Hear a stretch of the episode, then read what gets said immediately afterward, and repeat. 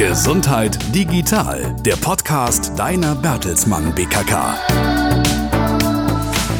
In der heutigen Folge geht es darum, wie du erfolgreich lernen und Prüfungen meistern kannst. Hallo, ich bin Tobias. Du kennst das, eine praktische oder schriftliche Prüfung steht vor der Tür und beim bloßen Gedanken daran werden die Beine ganz weich. Du bist nervös, du hast das Gefühl, alles vergessen zu haben. Diesmal wirklich, alles ist weg, der berühmte Blackout. Während deiner Ausbildung sind aber Prüfungen, ja, für dich allgegenwärtig, zumindest gefühlt. Dazu kommt, dass vieles, was du lernst und tust, auch neu ist und ungewohnt. Die meisten Abläufe, die meisten Handgriffe, die sind dir noch nicht vertraut. Da ist Unsicherheit vorprogrammiert, völlig normal. In dieser Folge geht es also um das Thema Lernen und Prüfungen erfolgreich meistern. Neben ein paar Fakten möchte ich dir noch Tipps mit auf den Weg geben, damit du deine Ausbildung erfolgreich und vor allem auch mit viel Spaß meisterst. Ähm, was denkst du, wie behältst du Gelerntes am besten? Durch das praktische Tun? Durch das Sprechen? Durch das Hören? Oder durchs Sehen? Oder durch eine Kombination verschiedener Möglichkeiten. Ich verrate dir das gleich. Stell dir erstmal zehn Murmeln vor. Diese kleinen, genau diese kleinen Glasmurmeln, die sollen jetzt den Lernstoff darstellen. Und sie sollen dir dabei helfen, ein Gefühl dafür zu bekommen, wie viel du über diese unterschiedlichen Wege behalten kannst. Also, stell dir vor, du hast in deiner linken Hosentasche zehn Murmeln. Und wir starten mal mit der ersten Lernmethode, dem bloßen Zuhören. Dir wird's erzählt. Dabei kannst du zwei der zehn Murmeln imaginär in deine rechte Hosentasche rüberwandern lassen. Denn ganz nach dem Motto hier rein, da raus, kannst du dich im Nachhinein nur noch an die zwei Murmeln von den insgesamt zehn Murmeln, die ja für den Lerninhalt stehen, erinnern. Das kennst du sicherlich aus der Schule. Du bekommst sehr viel Input. Du hörst dem Lehrer gefühlt stundenlang zu. Vieles rauscht irgendwann einfach nur noch an dir vorbei oder dir schwirrt am Ende der Stunde der Kopf, sodass gar kein vernünftiger Gedanke mehr möglich ist. Umso wichtiger ist, dass du dich nachträglich mit dem Lernstoff nochmal selbst in Ruhe beschäftigst. Oder in Lerngruppen. Da könnt ihr euch sehr gut gegenseitig neuen Lernstoff und Dinge erklären, euer Wissen abfragen oder auch Handgriffe üben und Situationen durchspielen. Beim Beobachten kannst du eine weitere Murmel von der linken in die rechte Hosentasche stecken. Dann sind es drei Murmeln. Das heißt, wenn du nur zuschaust, zum Beispiel wie ein Kollege eine Arbeitsaufgabe erledigt, aber du keine Erklärung bekommst, was macht er da überhaupt, was ist zu beachten, bringt dich das allein nicht wirklich nach vorn. Du kannst dir von den insgesamt zehn Murmeln tatsächlich nur drei merken, wenn du es nur siehst zwei, wenn du es hörst. Also, also beim Sehen und Hören behältst du im Durchschnitt fünf Murmeln, also die Hälfte des Lernstoffs. Lass nochmal zwei Murmeln in die rechte Hosentasche wandern. Gleichstand also heißt für die Praxis, lass dir von deinen Kollegen unbedingt etwas zeigen und dabei auch jeden Schritt erklären oder schau dir Tutorials an im Netz. Ja, wie sieht's aus, wenn du das Lernen mit Sprache begleitest, mit deiner eigenen, also drüber sprichst? In diesem Fall kannst du von den links noch verbliebenen fünf Murmeln zwei weitere nach rechts wandern lassen. Heißt für dich insgesamt sieben Murmeln in der rechten Hosentasche beim Lernen mit oder durch Sprache. Das ist nicht schlecht. Also hab auch keine Scheu vor Selbstgesprächen und such den Austausch mit anderen. Beides hilft dir, das neue Wissen fest zu verankern. Und einen Punkt habe ich noch. Wenn du nämlich etwas selbst machst, also wirklich selbst aktiv wirst, etwas umsetzt, etwas anwendest, da kannst du noch zwei weitere Murmeln in deine rechte imaginäre Hosentasche wandern lassen. Bleibt nur noch eine über von insgesamt zehn Murmeln in der linken Hosentasche. Das ist schon eine ganze Menge, was du beim selber machen lernen kannst. So durch die eigene Erfahrung speicherst du also am meisten ab. Es ist sehr wichtig und wirklich hilfreich, wenn du im Berufsalltag Neues direkt selbst ausprobierst und typische Handgriffe oder Arbeitsabläufe immer wieder praktisch übst.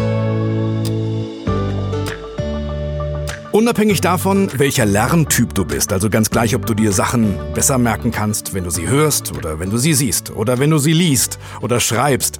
Es gibt ein paar generelle Tipps und Facts, die zu jedem passen, zu jedem Menschen. Dafür möchte ich dir folgende Checkliste mit an die Hand geben. Nummer eins.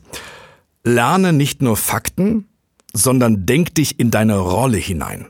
Versuch das Gelernte mit deiner Rolle als Azubi zu verbinden und überleg dir, wo kann ich es, wann kann ich es, wozu kann ich das Gelernte einsetzen. Nummer zwei. Lerne verteilt, häppchenweise. Vermeide Bulimie oder Binge-Lernen, wo du alles in dich reinstopfst und das Wissen dann anschließend nur noch so raushaust. Ja? Oder vor lauter Input nicht mehr klar denken kannst. Nummer drei. Mach Pausen. Denn Gelerntes muss sich setzen und sozusagen verdaut werden. Vor allem Schlaf ist wichtig, denn da verarbeitest du das Gelernte und kannst es richtig abspeichern. Nummer vier: Sei aktiv. Sport hilft beim Lernen. Wenn du Lernstoff wiederholst, dann mach das zum Beispiel bei einem Spaziergang. Oder treibe zwischen anstrengenden Lernsessions eine Runde Sport. Nummer 5. Nutze einen festen, ausreichend großen und gut beleuchteten Arbeitsplatz. Du sollst dich darauf freuen. Dein Arbeitsplatz soll einladen, soll dich motivieren.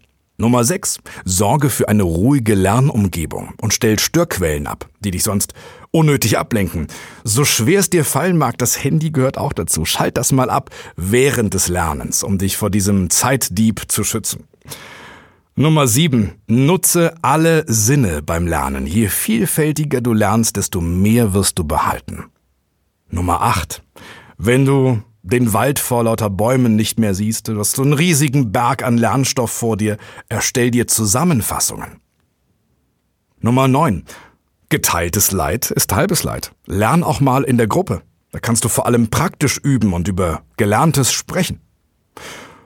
Und zu guter Letzt Nummer 10. Sei motiviert, hab Spaß. Du lernst vor allem für dich und für deine Zukunft.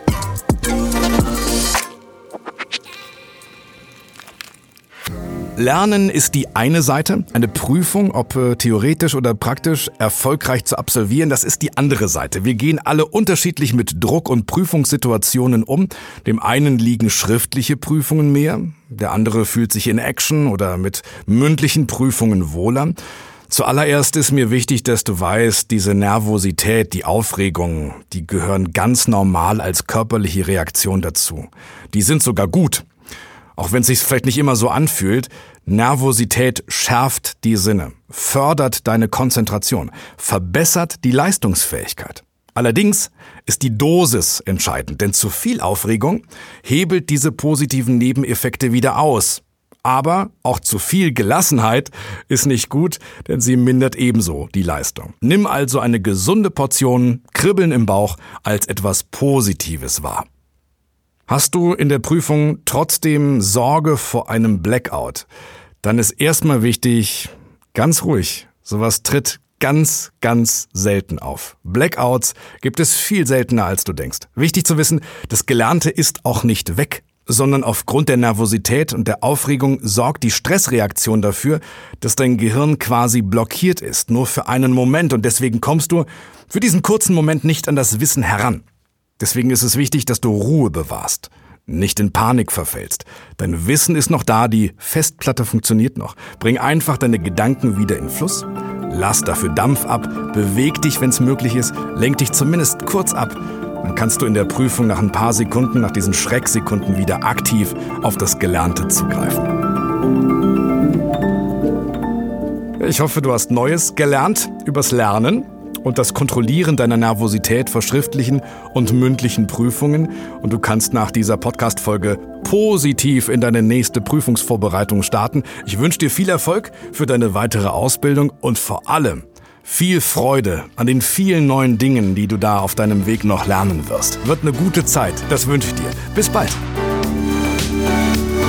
Das war Gesundheit Digital, der Podcast zum Wohlfühlen von deiner Bertelsmann BKK. Gesundheit liegt bei uns in der Familie.